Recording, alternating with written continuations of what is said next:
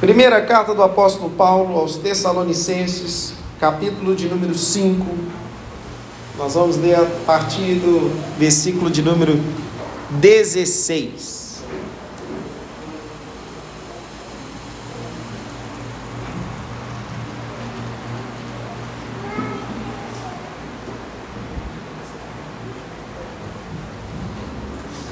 Todos encontraram, irmãos? Diz assim: regozijai-vos sempre. Ou, em uma outra versão, diz: alegrai-vos sempre. Alegrem-se sempre. Você consegue se alegrar sempre? Ah, teve alguns irmãos que demoraram até responder, então consegue, né? Eu conheço homens que não se alegram quando ficam sem dinheiro. Tem algum homem assim lá na sua casa? Ficou sem dinheiro, fica transtornado e homem quando está nervoso é engraçado, porque o homem ele não, ele não sai falando, ele fica caladão. Homem emburra, não é verdade? Homem fica emburrado. O que, é que foi? Ah! Você tá ah! Oh, oh, né? Bicho esquisito. Alegrem-se sempre no Senhor. De contrapartida, eu também não conheço uma irmã que se alegra quando a casa está bagunçada, o cabelo sem hidratar, a unha não está feita não, mas eu nem terminei, eu estava no terceiro ainda. Tinha mais, tinha mais, irmãs. Tinha mais, tinha mais, tinha mais. Tinha mais. Aí você imagina, os filhos de férias da escola sem fazer nada dentro de casa, só te fazendo raiva. Dá para alegrar? Fica difícil, né? Aquele dia que a mulher pensa, tampa a boca do menino não, bom.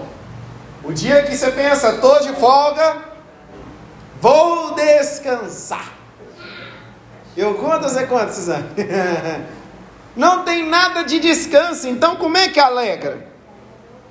Mas o apóstolo Paulo continua, versículo de número 17, que é o texto base, tá, irmãos? Diz assim: orem continuamente. Nossa, mas a versão do Vitão pega mais pesado que a minha. Orem continuamente. A minha é a tradicional que diz: orai sem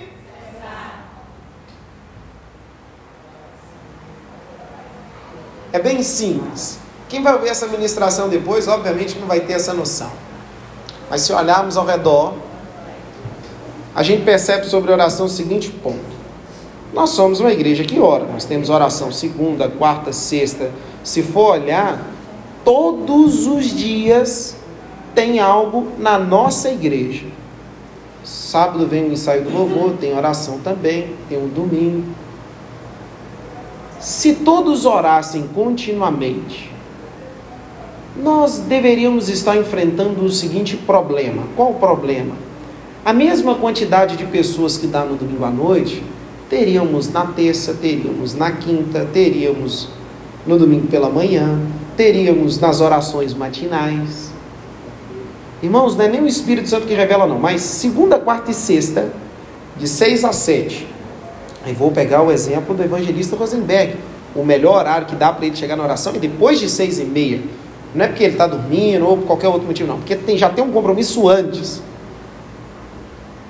Mas ele prioriza o quê? Vir para oração. Ou seja, quem quer faz, quem quer vem.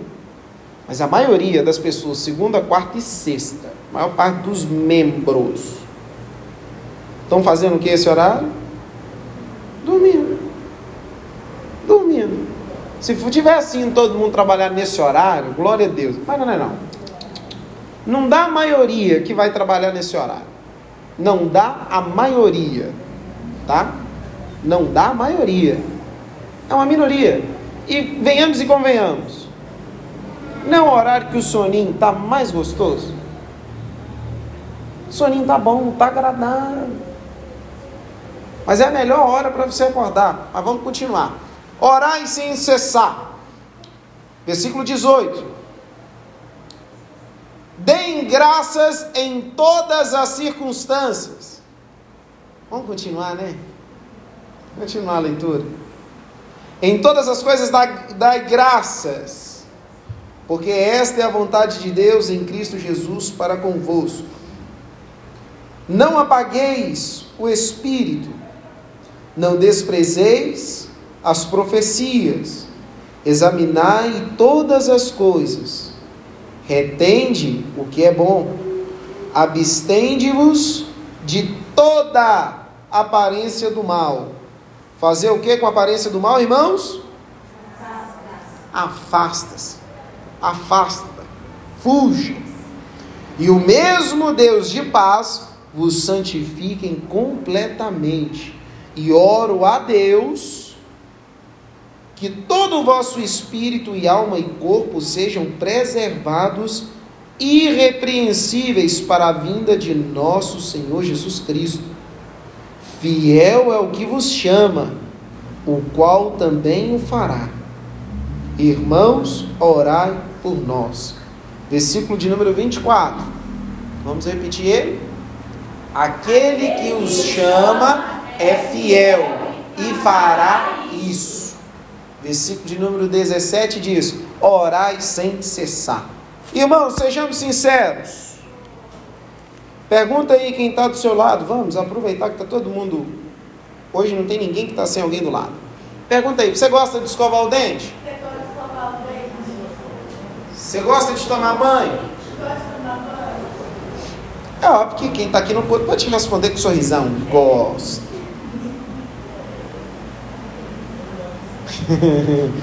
Eu conheço sobre que não gostava de escovar dente para ir para a escola bíblica dominical, não, porque a água é gelada demais. Mas enfim, até aquele dia o Senhor pode transformar a vida desse irmão.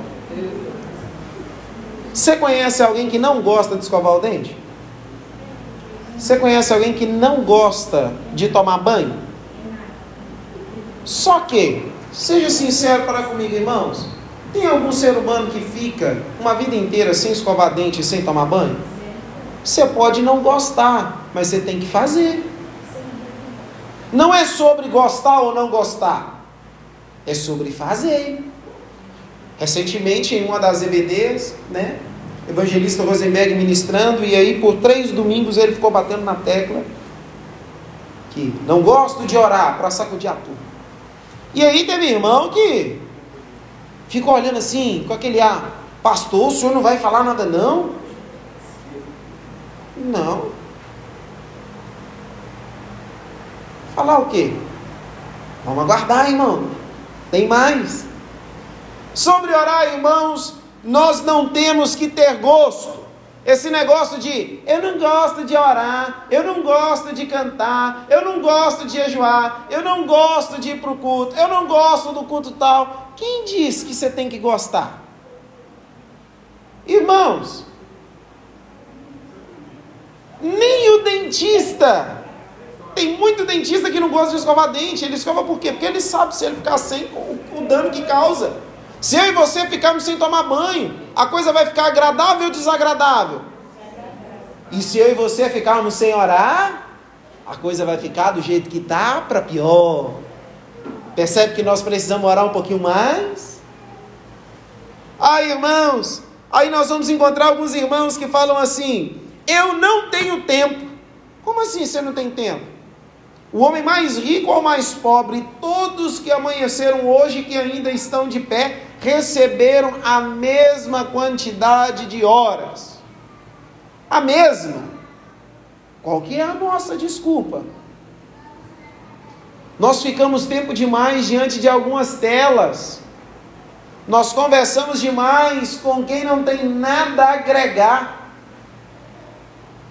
Aí aproveito de um tempo que tirei do dia com Sara para a gente ver um negócio engraçado sobre um gago.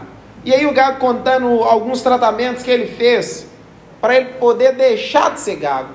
Aí ele pega e fala que ele foi no psicólogo e o psicólogo virou para ele, a primeira vez que o psicólogo falou: Você não é gago. Aí ele, mas é claro que eu sou, eu travo, eu, né? E gaguejou. E aí o psicólogo virou para ele e falou assim: você vai fazer algo. O que, que eu tenho que fazer? Você precisa valorizar a sua fala. Você vai ficar uma semana em silêncio. Quando o Gago voltou para o psicólogo, voltou pior. Que ele não estava acostumado a falar na hora que ele, ou seja, ao invés dele progredir, ele regrediu. E aí ele não conseguiu nem gaguejar, sabe quando você tenta falar e o carro engasgando? parecendo que trava na garganta.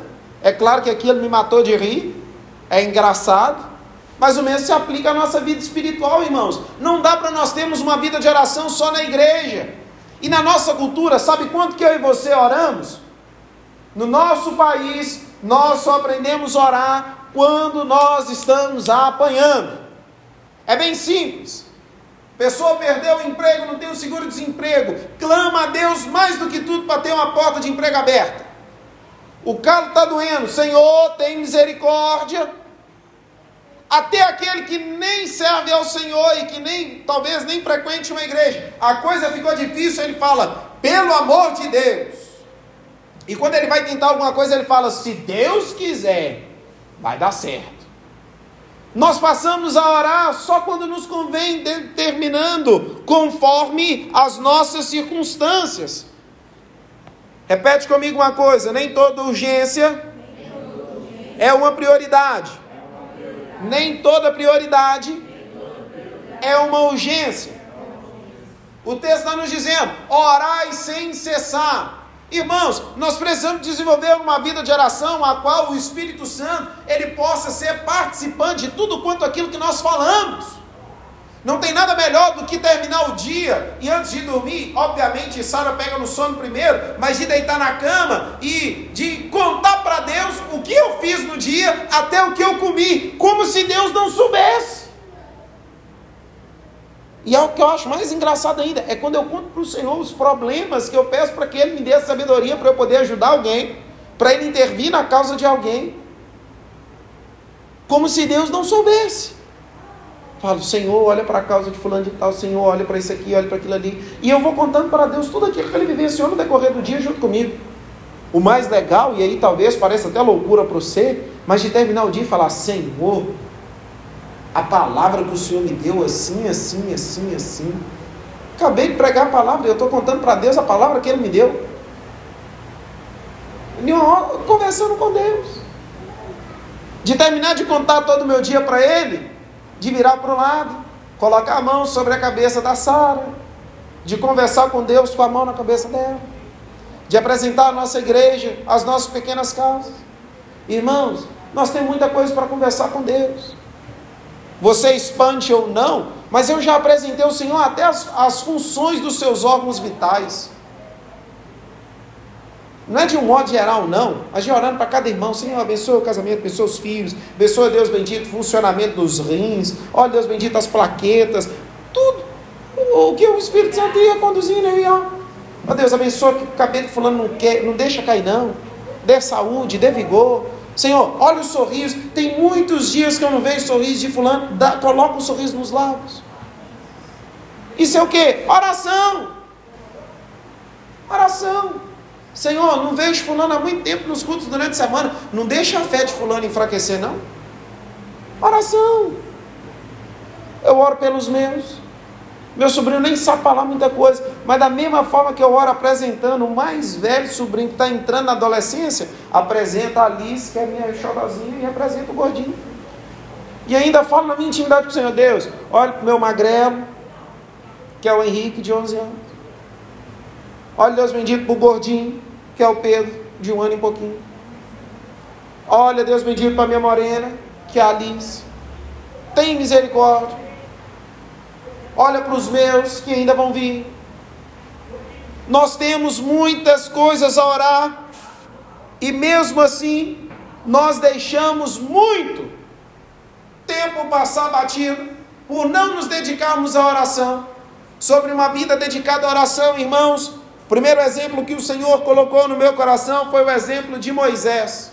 Moisés, em Êxodo capítulo 33, a partir do versículo 1, nos diz que ele sempre juntava no meio do povo, pegava algumas madeiras, algumas lonas, ele ia para fora do acampamento, montava uma tenda. Detalhe: Moisés era líder, ele podia mandar que alguns homens fizessem a tenda para ele, mas ele mesmo montava o tabernáculo, entrava para orar ao Senhor, e ele fazia isso costumeiramente. Quando ele entrava para orar ao Senhor, a nuvem, a coluna de nuvem descia, a glória do Senhor tomava aquele ambiente. O versículo do capítulo 33 diz que o Senhor conversava com ele face a face, como quem diz a um amigo, E quando, e quando Moisés estava dentro daquele ambiente, o povo ficava em pé, cada qual na porta da sua tenda, esperando Moisés sair. E Josué ficava junto ali na portinha da tenda. Moisés saía, o povo ia cada qual para a sua tenda orar ao Senhor. E Josué ficava na cola de Moisés. Moisés ele tinha uma vida de oração e ele buscava ao Senhor o tempo inteiro. Agora, irmãos, se um líder que liderava mais de um milhão de pessoas no deserto,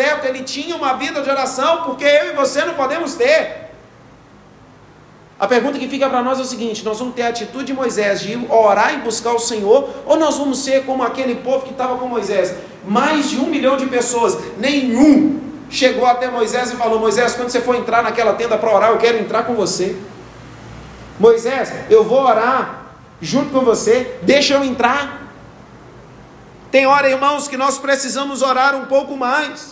E o detalhe sobre esse momento da oração Moisés, quando ele entra, o Senhor fala com ele o seguinte: Moisés, eu não vou adiante com esse povo, porque eu sou um Deus que, quando esse povo abrir a boca, eu vou matar todos eles. Foi o que Deus falou. Manda esse povo tirar os adornos, manda esse povo colocar a casa em ordem. Eu não vou com vocês. Moisés que intercede pelo povo. Senhor, não nos faça nos ir se o Senhor não for conosco. Eu não quero anjo, eu quero o Senhor. Só que para e pensa. É Deus dizendo, ô, povo de Israel, se eu andar com vocês, eu vou matar vocês. Eu não tolero vocês não. É o mesmo que Deus pode dizer para nós. Você tolera gente que fala abobrinha? Você tolera gente que conversa fiado? Você tolera pessoas que só sabem caluniar? Ninguém tolera esse tipo de gente. Só que nós estamos nos tornando esse tipo de pessoas que, ao invés de ter uma conversa, afinal de contas, oração é falar com Deus, nós estamos priorizando falar de tudo e todos. Imagine Deus virando para nós e falando: Meu filho, eu não posso andar com você, não, porque na primeira oportunidade do dia que você tem, você conversa, é sobre futebol. Minha filha, eu não posso andar com você, não, porque eu, eu, eu prefiro colocar anjo do que eu andar com você, porque logo que amanhece o dia, você nem levanta da cama, nem coloca o pé no chão, as minhas misericórdias se renovaram sobre você, mas ao invés de você falar comigo, a primeira coisa que você faz é o quê? Arrasta o dedo para cima e vai para o WhatsApp. A primeira coisa é, eu preciso tirar a notificação. Eu, eu, eu preciso resolver um negocinho aqui. Eu preciso falar com fulano, eu preciso falar com Beltrano, eu preciso tratar tal coisa, eu preciso ver aqui como é que está o funcionamento de outras coisas, e Deus está dizendo, mas enquanto que você vai falar comigo? Nós precisamos orar o tempo inteiro. E Moisés entendeu isso e manteve uma vida de oração. Mesmo que nós estejamos como Moisés, rodeados de incontáveis pessoas, nós precisamos fazer a nossa vida de oração. Independente se eu vou sozinho ou não, eu preciso criar a minha rotina de oração. Eu preciso orar tem costumes que eu levei para minha família. Sara não tinha até se casar, falei, ó, oh, com nós aqui é assim. E que hoje esse costume chegou até a mesa do meu sogro e da minha sogra. Ó, oh, não tinha isso aqui não, amigo. Falei, ah, agora tem. Agora mudou. Não é porque eu faço, não é porque eu sou não, mas é porque é o seguinte, ah, eu converso com um aí que é o tempo todo. Segundo exemplo que nós temos de oração se chama Josué. Lembra de Josué, irmãos? Você se lembra de Josué? Josué, quando Moisés é morto, o povo agora começa a se preocupar. Quem que o Senhor há de levantar? E o Senhor começa levantando Josué e dizendo a ele: Meu filho, seja forte e corajoso, porque você não precisa temer. Eu sou o Deus que te ajudo. Eu sou o Deus que te guardo. Eu sou o teu Deus. Eu vou estar com você em todo o tempo. Não tenha medo algum. Termina-se o livro de Levítico com Moisés morto. E quando nós vamos ver o que acontece depois que Moisés é sepultado, nós vamos encontrar o Senhor levantando a Josué. E Josué ele coloca algumas coisas diante do Senhor. Senhor, eu não sou como Moisés. O Senhor fez coisas extraordinárias através da vida de Moisés. Josué capítulo 1, perdão. O Senhor diz assim no texto sagrado, a partir do versículo 1: Então, após a morte de Moisés, o servo do Senhor, sucedeu que o Senhor falou com Josué, o filho de Num, ministro de Moisés. Quando o Senhor vai dizendo para ele, o Senhor diz no versículo de número 9: Não tenho eu te ordenado, ser forte de boa coragem, não temas, tampouco fique desanimado, pois o Senhor teu Deus é contigo por onde quer que andares. Só que no versículo de número 5, nós vamos encontrar o texto sagrado dizendo: Não haverá homem capaz de permanecer de pé diante de ti em todos os dias da tua vida, tal como estive com Moisés, assim também estarei contigo. Não falharei contigo, tampouco te abandonarei. Sabe o que eu quero te dizer com isso, irmãos? Tem hora que nós queremos ter uma vida de oração da seguinte forma: Ah, pastor, eu orei e não ouvi nada. Quem disse que você tem que orar e ouvir alguma coisa? Onde você já viu isso na Bíblia? Pastor, eu orei e eu não senti nada. Quer sentir alguma coisa? Coloca o dedo na tomada. Certeza que você vai sentir um arrepio. Não vai? Eu acho que vai. Você vai sentir um arrepio. Pastor, eu orei e eu não senti vontade de chorar. Quem disse que você tem que sentir vontade de chorar quando ora? Bate o dedinho numa quina. Bate com força, com força com força. Aí você vai sentir vontade de chorar. Até sem vontade, ó, vai suar. Uma vida de oração, irmãos, ela não se baseia naquilo que eu posso sentir, naquilo que eu posso ouvir, naquilo que eu imagino que pode acontecer. Sabe o que eu entendo com Josué no capítulo 1?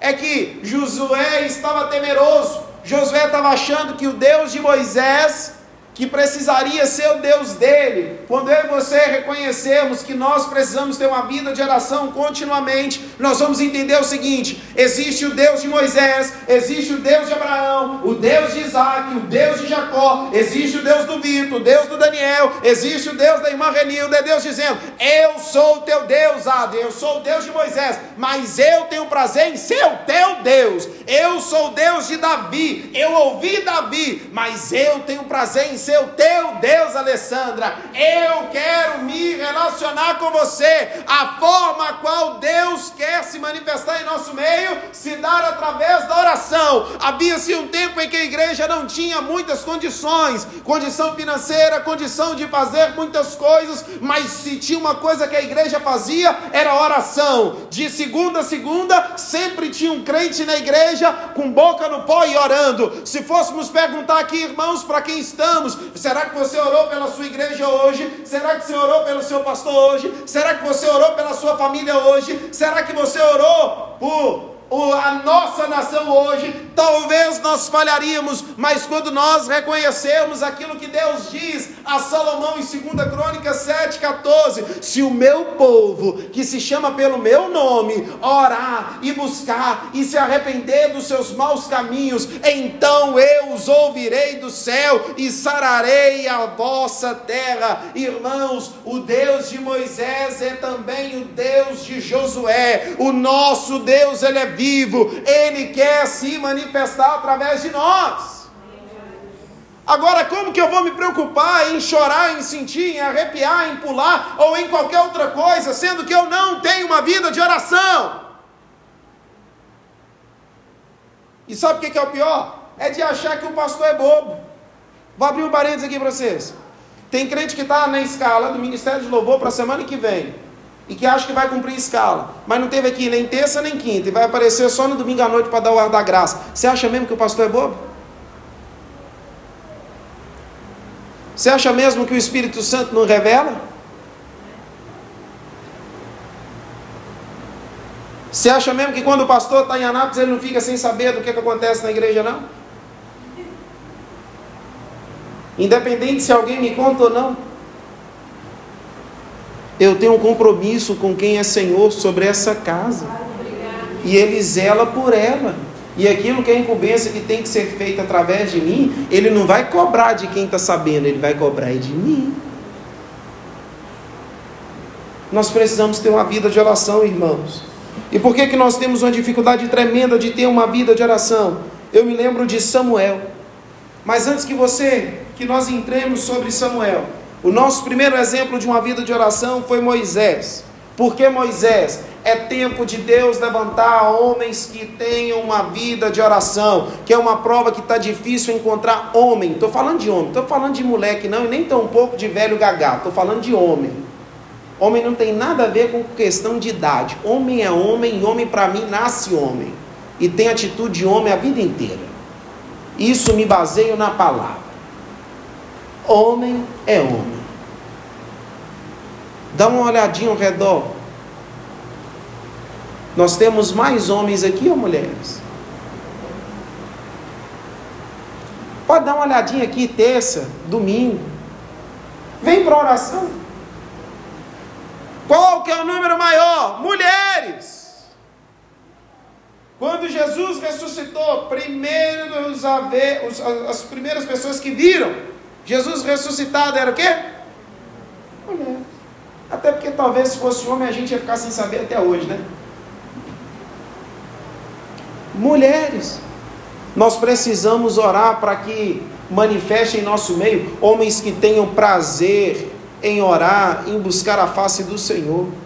Homens que tenham prazer em buscar a face do Senhor, não somente quando está tudo muito bem, mas quando tiver tudo de mal a pior, homens que perseverem na oração, homens como Moisés, que se desprendem do passado e que, independente do futuro, permanecem com o hábito de oração. Chega de homens que passam a maior parte do tempo alisando o carro, o celular ou pensando no trabalho e esquecendo da família e principalmente das coisas de Deus. Nós precisamos que Deus levante homens. Nós precisamos que Deus levante em nosso meio homens e mulheres como Josué. Como assim? Nós precisamos de sucessores. Percebe que nós temos uma cultura que nós não sabemos levantar sucessores? Independente daquilo que você faça na vida, você preparou alguém para te suceder? Já parou para pensar nisso? Nós vamos vivendo, vivendo, vivendo. Até mesmo no nosso serviço, se tivermos que ensinar alguém aquilo que fazemos, não é todo mundo que sabe ensinar e que ensina bem feito. Geralmente, vou usar um ditado lá de fora: é cobra engolindo cobra. Só que não pode ser assim, não. Nós precisamos que Deus levante não só homens como Moisés, mas também homens e mulheres como Josué. Sobre Samuel, nós temos um exemplo que antes mesmo de falar de Samuel, nós precisamos falar de Ana. Uma mulher que era atormentada por Penina. E nós vamos encontrar mulheres que não aguentam uma provocação que já fala: "Ah, mas a carne é fraca". Aí o domínio próprio é fraco também? E o Espírito Santo, ele é inativo também? Uma mulher que era provocada todo santo dia. Irmãs, nós não estamos falando de uma mulher que era provocada só fora de casa. Era provocada dentro de casa. Irmãs, tem coisa pior do que quando você passou um dia de raiva e estresse e antes de dormir vem uma cereja do bolo te estressando. Você não mata alguém porque não pode. Mas não. E o pior, se alguém falar conta de 1 até 10, contar. Ana era uma mulher que ela nos ensina a ter uma vida de oração no meio de uma festa, irmãos, era um momento que aquela mulher tinha para ela distrair por completo. Opa, estou vivendo dias angustiantes demais, aflitos demais, está tendo banquete, vou descontar na comida. Vou aproveitar e tirar vantagem do meu marido, falar para ele: não, você não é melhor do que dez filhos, pode me dar mais. Ela não faz nada disso. O que, que Ana faz? Vai com o joelho no chão e boca no pó. Sabe o que, que nós precisamos quando nós lemos orai sem cessar? Nós precisamos de mulheres que tenham prazer em uma vida de oração. Não basta cantar bonito, não basta falar bonito, não basta manter o cabelo bonito, não basta ser vistosa. Tem que ser uma mulher virtuosa que tenha prazer na vida de oração. Vai esperar o casamento acabar para começar a orar? Vai esperar os filhos se perder para começar a orar? E deixa eu abrir um parêntese aqui, irmãos. Pastor, estou orando e nada está acontecendo. Se você está orando e não tem nada acontecendo, veja bem, quer dizer que o câncer não vai te matar, quer dizer que o casamento não vai acabar, quer dizer que a porta não vai se fechar. Você está orando e não está ouvindo nada, quer dizer que nada disso vai acabar. Só continue orando. Está entendendo que a nossa concepção precisa ser mudada sobre oração? Ana, uma mulher que colocou o joelho no chão, boca no pó, e a Bíblia diz que não saía palavra alguma da boca de Ana.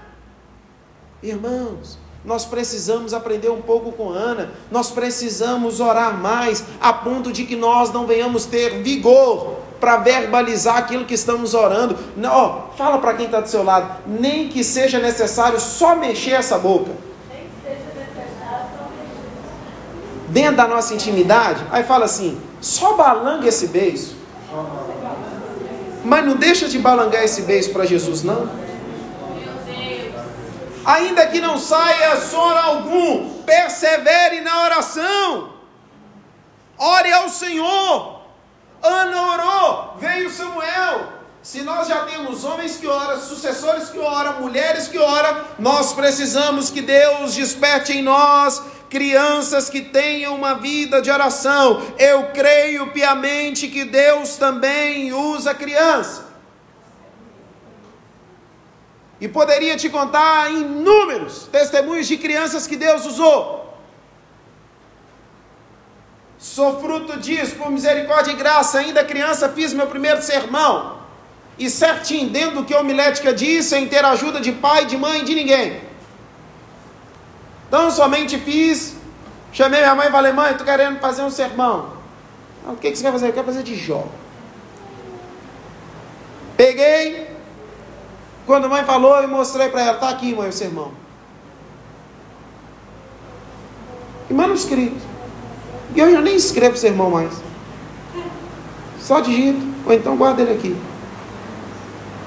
Quando criança. Mas sabe o que nós estamos ensinando às nossas crianças? A criança, ela ainda nem foi alfabetizada, mas ela já sabe destravar um celular, ir no YouTube, baixar todo e qualquer aplicativo. Já sabe tudo. Tudo. Criança dá aula, irmãos. Sabe tudo.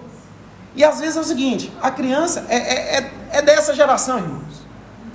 Isaac pequenininho, do jeito que está, lá com o celular para você ver se ele não vai conseguir abrir, pelo menos onde é que é a câmera. Isaac fala bebê, do e da Suzane, viu? As crianças sabem.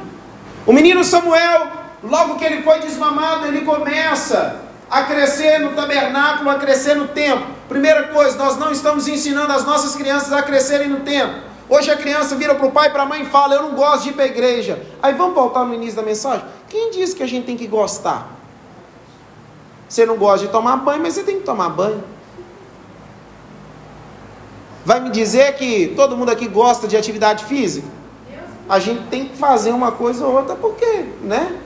Às vezes, quando fica sem fazer, aí a gente foca no quê? Na alimentação. Aí eu abro um parênteses de novo. Uma vez eu falei com o pai, é pai, eu preciso fazer academia, meu. Ah, pra quê? Sou pastor, meu, vou ficar correndo, não. Hoje quem está na academia? Ele. Quem precisa voltar? Eu. Acha que eu vou para a pracinha dar umas voltas ali porque eu gosto? Que a pracinha é legal? Não é não, é porque eu gosto de coca. Gostar de coca eu vou por conta disso. Porque eu preciso ter saúde. Pedalo porque eu amo entrar no meio do mato? Não. Pedalo porque eu preciso fazer uma atividade física. Como é que eu vou falar para você cuidar se eu não cuido? Seria hipocrisia. Vou porque para relaxar a mente, cuidar do corpo. desfrutar da comunhão. O menino Samuel, ele crescia dentro do templo. Nós estamos fracassando ao ensinar as crianças a crescerem dentro do templo. Maior prova disso era para a liderança do departamento infantil ter uma dor de cabeça tremenda para conseguir cultuar. Como assim, pastor? Era para terça e quinta ter um clamor da igreja. A gente precisa de salinha. E tem um detalhe: quando falo para não corrigir filho aqui, não é que seu filho pode fazer o que ele bem quiser dentro da igreja, não. É que você tem que corrigir ele em casa. Aqui, as crianças têm que fazer o que o pai e a mãe ensina em casa. É sobre isso. Samuel, ele crescia na igreja, no templo. E um belo dia ele acorda de madrugada por três vezes, achando que é o sacerdote Eli que está chamando ele. Na quarta vez, o sacerdote entende o negócio e fala para ele: Meu filho, você vai dizer, fala que o teu servo ouve. Ainda criança teve a experiência de ouvir a voz de Deus. Irmãos, se alguns de nós não teve o privilégio de nascer e crescer e de ser criança na casa do Senhor, não mate isso naquelas crianças que ainda podem ter isso. Nós precisamos incentivar as crianças a buscar a Deus. Se tem um negócio que me alegra e muito e que me motiva cada vez é quando nós chegamos no culto e aí eu posso desfrutar do abraço das crianças e do carinho e da alegria delas na casa do Senhor, de ver as crianças querendo vir aqui para os instrumentos, mas se tem um negócio que faz o coração queimar diferente, é quando no meio do louvor, quando eu abro o meu olho, eu olho para o lado, está o Pietro, meu companheiro do lado, ele com duas Bíblias, e, e ele virar para mim e falar assim: Pastor, eu leio as duas. Melhor que muito crente. E aí, às vezes, para brincar e fazer ele pensar, eu sei que algumas coisas não tem na Bíblia dele, por ser uma Bíblia de criança. Aí eu falo com ele sobre o que, que eu vou pregar no dia. Eu falo, tem aí? Aí ele, vou procurar. E tadinho, às vezes ele passa um bom parte do período do louvor procurando. Até que chega a hora da salinha. Isso é o que, irmãos? É prazer pela presença do Senhor. É a criança, ela precisa entender que desde pequeno ela pode ouvir a voz de Deus. Nós precisamos orar para que as nossas crianças não somente venham ser políticos, advogados, doutores e uma outra infinitude de coisas. Nós precisamos orar para que, da mesma forma que Deus levanta professores, que as nossas crianças sejam professores na casa do Senhor. O meu desejo para os meus filhos não é tão somente material, mas o meu maior desejo para os meus filhos que ainda virão é espiritual. E a minha oração é: Senhor, se não for esse desejo espiritual, que o Senhor não me dê. Nós precisamos incentivar os nossos pequenos a ter uma vida de oração. Para finalizarmos, irmãos, nós precisamos cumprir algumas coisas. Mateus capítulo 9, versículo de número 38. O Senhor Jesus diz: Orai, pois ao Senhor da seara que mande trabalhadores para a sua seara. Lembra de orar para que haja trabalhadores na casa do Senhor. Lembra de orar para que haja instrumentistas na casa do Senhor. Você pode não saber tocar um violão, um teclado, uma guitarra ou outro instrumento, mas olha para que tenha. Senhor, levanta alguém para tocar teclado na tua casa. Levanta, Senhor, no meio de nós alguém para tocar um saxofone. Levanta, Senhor, no meio de nós louvoristas. Senhor, assim como o Senhor levantou Daniel nesse ano, levanta mais bateristas. Senhor, levanta mais pessoas dispostas a aprender com aqueles que estão liderando. Levanta, Senhor amado, um jovem casal para colar na liderança de casais e falar: nos ensina a liderar, que lá na frente nós queremos ser líderes daqueles que estarão se casando. Tudo isso é fruto de oração. Nós precisamos orar também pelas igrejas. Filipenses capítulo 1, do versículo 9 ao 11 diz assim: E também faço esta oração, que o vosso amor aumente mais e mais em pleno conhecimento e toda percepção, para aprovar, diz as causas excelentes que ser sinceros e inculpáveis para o dia de Cristo, cheios do fruto da justiça o que é mediante Jesus Cristo, para a glória e louvor de Deus. Nós precisamos orar pelas igrejas, não somente para pela nossa igreja, mas orar e fazer uma oração tanto no pessoal como no coletivo. Senhor, que as igrejas possam crescer. Senhor, que o meu amor pela igreja a qual o Senhor me faz ser participante possa aumentar. Senhor, que a nossa igreja possa saber amar mais, demonstrar mais amor, porque se quando alguém fala da igreja, a pessoa não está falando do pastor, a pessoa está falando de nós. Nós somos a igreja do Senhor. Nós precisamos orar pelos missionários. Efésios capítulo 6, versículo 18 e 19 nos diz: com toda oração e súplica, orando em todo tempo no Espírito, e para isto vigiando com toda a perseverança e súplica por todos os santos e também por mim, para que seja dada no abrir da minha boca a palavra para três. Fazer conhecido o ministério do Evangelho. Sabe uma oração que nós precisamos fazer? Deus, onde houver um filho teu pregando o teu genuíno evangelho, que o Senhor possa fazer esse evangelho conhecido entre aqueles que estão ouvindo. E não somente ouvintes, mas praticantes. Nós precisamos orar para que Deus abra as portas. Colossenses capítulo 4, versículo 3 diz assim: suplicar e ao mesmo tempo também por nós para que Deus nos abre a porta à palavra, a fim de falarmos do, do mistério de Cristo, pela qual também estou algemado. Nós precisamos orar para que alguns lugares que ainda não pode se pregar a palavra possa ter porta aberta. Sabe quais são alguns desses lugares? Pode ser o seu local de trabalho. Louvado seja Deus que, por exemplo, no trabalho da irmã Renilda, Deus abriu a porta. Apenas em 15 minutos de intervalo está sendo possível fazer um culto e pregar a palavra. Glória a Deus por isso. Agora, tem lugares em alguns trabalhos que não dá para pregar a palavra, que não dá para proclamar. E o que, que nós precisamos fazer? Senhor, abre a porta, nem que seja cinco minutinhos antes de pegar o expediente, mas que o Senhor possa abrir a porta para que alguém possa fazer, no mínimo, uma oração. E essa oração vai impregnar em alguns corações e vai causar mudança de vida. E não pense que isso é em vão porque a oração de um justo pode muito em seus efeitos. Exemplo do Vitão, desde quando começou a trabalhar no shopping, Deus tem dado a oportunidade do que? Diante do expediente, de poder fazer uma oração, de poder plantar uma boa semente.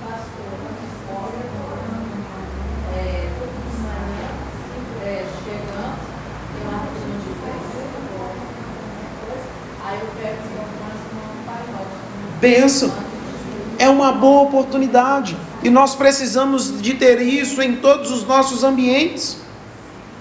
Nós precisamos orar também pelas finanças. Pergunta aí quem está do seu lado: você já orou para ficar rico? Você já orou para ficar próspero? Se a pessoa falar que já orou para ficar próspero, você fala: você não precisa orar para ficar próspero. Se for fiel ao Senhor, você prospera. Agora, se orou para ficar rico, você precisa trabalhar. Filipenses capítulo 4, versículo 14 ao 16 diz assim: Todavia, fizeste bem, associando-vos na minha tribulação, e saberes também vós, ó Filipenses, que no início do evangelho, quando parti da Macedônia, nenhuma igreja se associou comigo no tocante a dar e receber, senão unicamente vós outros porque até a Tessalônica mandastes não somente uma vez, mas duas, o bastante para as minhas necessidades. Sabe o motivo que nós precisamos orar? Para que Deus possa mandar suprimento financeiro a todos os missionários, a todas as igrejas que são, que são missões, para que possam se estruturar e cumprir ainda melhor o reino de Deus. Tem hora que nós focamos apenas na nossa vida financeira e esquecemos de orar para a vida dos outros. Por último, motivo dessa noite que eu queria te dar para orar, Efésios capítulo de número 3, versículo de número 20 e 21. Eu gostaria que você repetisse comigo. Orando continuamente. Orando continuamente. Pedindo, pedindo grandes coisas. Grandes coisas. E agradecendo, e agradecendo por todas as coisas. Por todas as coisas. Amém? Amém. Presta bem atenção. Aquele que é poderoso para fazer bem todas as coisas, ele não vai fazer de qualquer jeito, ele não vai fazer pela metade, mas ele vai fazer bem e é todas as coisas. E como ele vai fazer? Além do que pedimos ou pensamos, pelo poder que age em nós. Irmãos, há poder na oração. Nós precisamos aprender a apresentar diante do Senhor grandes coisas. Lucas 1,37. Para Deus, nada é impossível. Ou seja, grava bem uma coisa, para com essa vida medíocre de uma oração, que quando você vai orar, você está quase dormindo, e aí você ora, que, pelo amor de Deus, nem Jesus não entende o que você está orando quando está com sono. Talvez ele pode virar e falar para o Espírito Santo, você que entende língua estranha, traduz aí, o que que orou? Crente que quando está com fome, e ora, Deus, obrigado, amém. Crente que quando está com preguiça, Deus, eu te abençoo, amém. Te confesso, da correria. Teve um momento que eu estava tão corrido e que eu precisava parar para orar, que quando eu fui orar, eu já dei graça e paz para Deus. Na hora que eu dei, eu falei: opa, me perdoa, Senhor. É a correria. Senhor, eu vou recomeçar a minha oração. Eu estou desacelerando diante do Senhor. E aí eu continuei a oração. Meu Deus, me perdoa. É a correria. E nessa correria, foi aonde que o Senhor, opa, vamos, vamos ajustar as coisas aqui, lindão. Dá graça e paz para mim, meu filho. E depois eu fiquei pensando naquele erro, imaginando o Senhor olhando para mim. Graça e paz para mim. E do jeito que eu brinco com os outros, eu, fiquei imaginando o Senhor. Graça e paz para mim. Você não fez isso não. Meu filho, você perdeu o juízo. Meu filho, eu sei que você está cansado, mas sim. A gente não pode fazer as coisas no automático, é? Você pensa tão bem, rapazinho. Vamos pensar de novo? Só que tem hora que nós somos assim agora. Você riu de um graça e paz, é isso? E como é que você está orando? Aí o texto continua.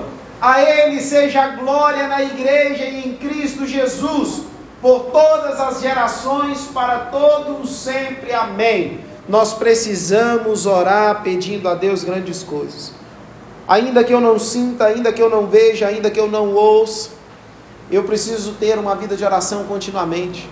Quando não der para dobrar os joelhos, ora em pé. Não dá para orar em pé? Ora deitado. Não dá para orar deitado? Ora em espírito. Não dá para fechar os olhos? Ore. Não dá para verbalizar e colocar som? Ore. Em pensamento. E uma vez que estamos no mesmo missionário, ore por esses motivos. Ore pelas finanças, ore para que Deus levante trabalhadores. Tem hora que nós oramos por tantas coisas materiais e esquecemos de orar pelos espirituais. Por favor, não manifeste. Mas, pare e pensa, qual foi a última vez que você orou para que o Senhor pudesse batizar pessoas no Espírito Santo? Qual foi a última vez que oramos para que o Senhor pudesse salvar e libertar pessoas? Qual foi a última vez que oramos por ter simplesmente o prazer de querer ouvir o Senhor e muito mais do que querer ouvir, de poder dizer: Senhor, obrigado porque o Senhor conhece os que são teus uma vez que o Senhor diz isso na tua palavra, eu só quero que o Senhor se lembre de mim uma vez mais. Quem está orando é alguém que o Senhor conhece muito bem. Continue imperfeito, mas eu quero apresentar diante do Senhor as minhas limitações.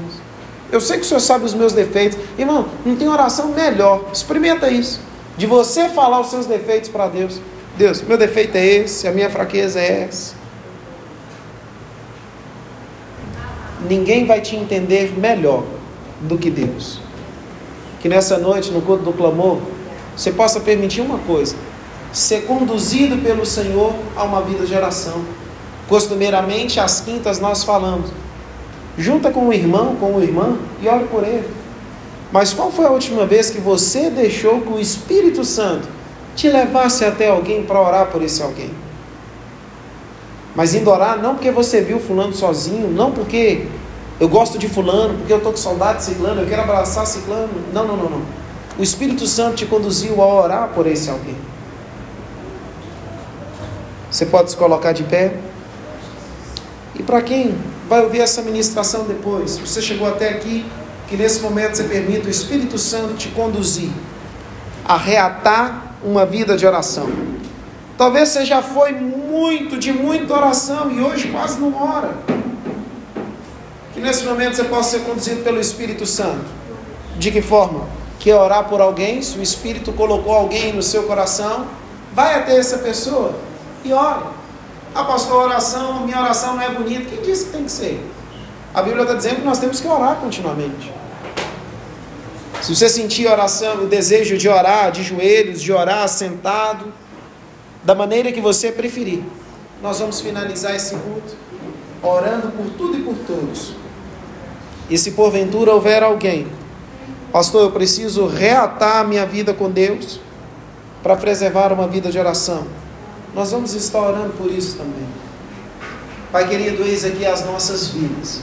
Senhor, desde o mais novo ao mais experiente, do menor até o maior, Pai, nós queremos reatar uma vida de oração com o Senhor.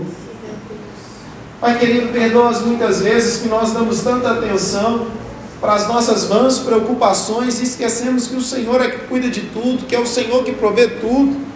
Perdoa, Deus amado, as muitas vezes que nós oramos pelas nossas finanças, pelos nossos sonhos, pelos nossos planos, e esquecemos de apresentar ao Senhor aquilo que o Senhor tem para nós, a fim de que nós estejamos dispostos a viver isso. Perdoa, Deus amado, as incontáveis vezes que nós tão somente nos alimentamos e nem paramos para agradecer ao Senhor por aquilo que está diante de nós. Perdoa, Deus amado, porque nós deixamos de orar pedindo perdão pelos nossos pecados, por termos uma consciência preguiçosa que nos faz subentender que de toda forma seremos perdoados. Faça com que nós venhamos lembrar que aquele que confessa e deixa alcança misericórdia que uma vida de oração se baseia também numa vida de confissão de pecado, de arrependimento, de mudança de vida. Pai, perdoa as muitas vezes que nós esquecemos de orar pelos nossos entes queridos, pela igreja a qual nós pertencemos. Perdoa, Deus bendito, as muitas vezes que nós deixamos de orar ao Senhor, contando a Ti como foi o nosso dia, por mais difícil ou mais maravilhoso que ele tenha sido, nós esquecemos de orar, apresentando ao Senhor e acabamos nos tornando ingratos, porque em todo o tempo desse dia o Senhor esteve conosco. Pai, perdoa as muitas vezes que nós falamos tanto ao WhatsApp e esquecemos de falar mais com o Senhor. Senhor amado, nós te louvamos, porque nós sabemos que não é pelo muito falar que seremos ouvidos, mas coloca em cada um dos nossos corações aqui um desejo de orar mais e mais, de falar com o Senhor sobre as nossas limitações, de apresentar ao Senhor os nossos sonhos, metas, projetos. Pai, que o Senhor possa estar levantando nesse momento homens como Moisés, homens que oram e buscam o Senhor que cada família aqui representada possa ter um homem como Moisés, um homem que ora e que se apresenta diante do Senhor e que fala face a face ao Senhor, desenvolvendo uma amizade contigo. Pai querido, que nós venhamos ter uma vida de oração como Josué, que nós venhamos suceder e levantar sucessores para fazer a tua obra assim como o Senhor nos escolheu. Senhor amado, que nós venhamos ser como Ana, que, as, que cada mulher venha ter como virtude uma vida de oração e temor ao Senhor. Pai, que nós venhamos ter as nossas crianças como Samuel, crescendo na graça, no temor e tremor do Senhor. Senhor, que o meu irmão e a minha irmã venham ter uma vida de oração no trabalho, que tudo quanto os teus filhos vierem a fazer, que o Senhor venha estar inserido e glorificado. Pai, que nós venhamos orar ao Senhor no começo do dia, que nós venhamos ter prazer em ter uma vida de oração também nas madrugadas, nas noites, nas tardes, que nós venhamos tirar um tempo para nos dedicarmos à oração. Perdoa, Deus bendito, as muitas vezes que nós não valorizamos a nossa amizade com o Senhor. Pai, que nós venhamos falar cada vez mais com o Senhor e que o Senhor possa ter a devida liberdade para falar mais e mais conosco. Senhor bendito, que o Senhor possa nos usar e nos conduzir através de uma vida de oração. Que o teu doce Espírito Santo possa conduzir a vida do meu irmão e da minha irmã a uma vida de oração. E que cada palavra que sair da boca dos teus filhos, que o Senhor possa estar sustentando que dos lábios dos teus filhos e filhas venham sair palavras de vida, palavras de alento, palavras de confronto, palavra de salvação, palavra de libertação, palavra de cura, palavra de milagre. Nós cremos que há poder na oração e que quando nós oramos, o Senhor está agindo em nosso favor. Obrigado, Deus, por essa palavra de conscientização, de despertamento, de confronto e de alento para as nossas almas, de sabermos que em todo tempo nós necessitamos de orar continuamente. Pai, que todo e qualquer assunto que nós apresentarmos a Ti em oração, que o meu irmão e a minha irmã venham entender que o Senhor é Deus de grandes coisas, que o Senhor faz infinitamente mais do que tudo que pedimos e pensamos pelo poder que age em nós. E esse poder vem do Senhor. Pai, que através da oração dos teus filhos e filhas, que famílias venham ser alcançadas e abençoadas, que missionários venham ser sustentados, que igrejas venham ser renovadas, que vidas venham ser salvas, que famílias venham ser abençoadas, que casamentos venham ser reconciliados e que em todo tempo o teu santo nome venha ser glorificado. Essa é a oração que a ti fazemos, no nome santo de Jesus. Amém.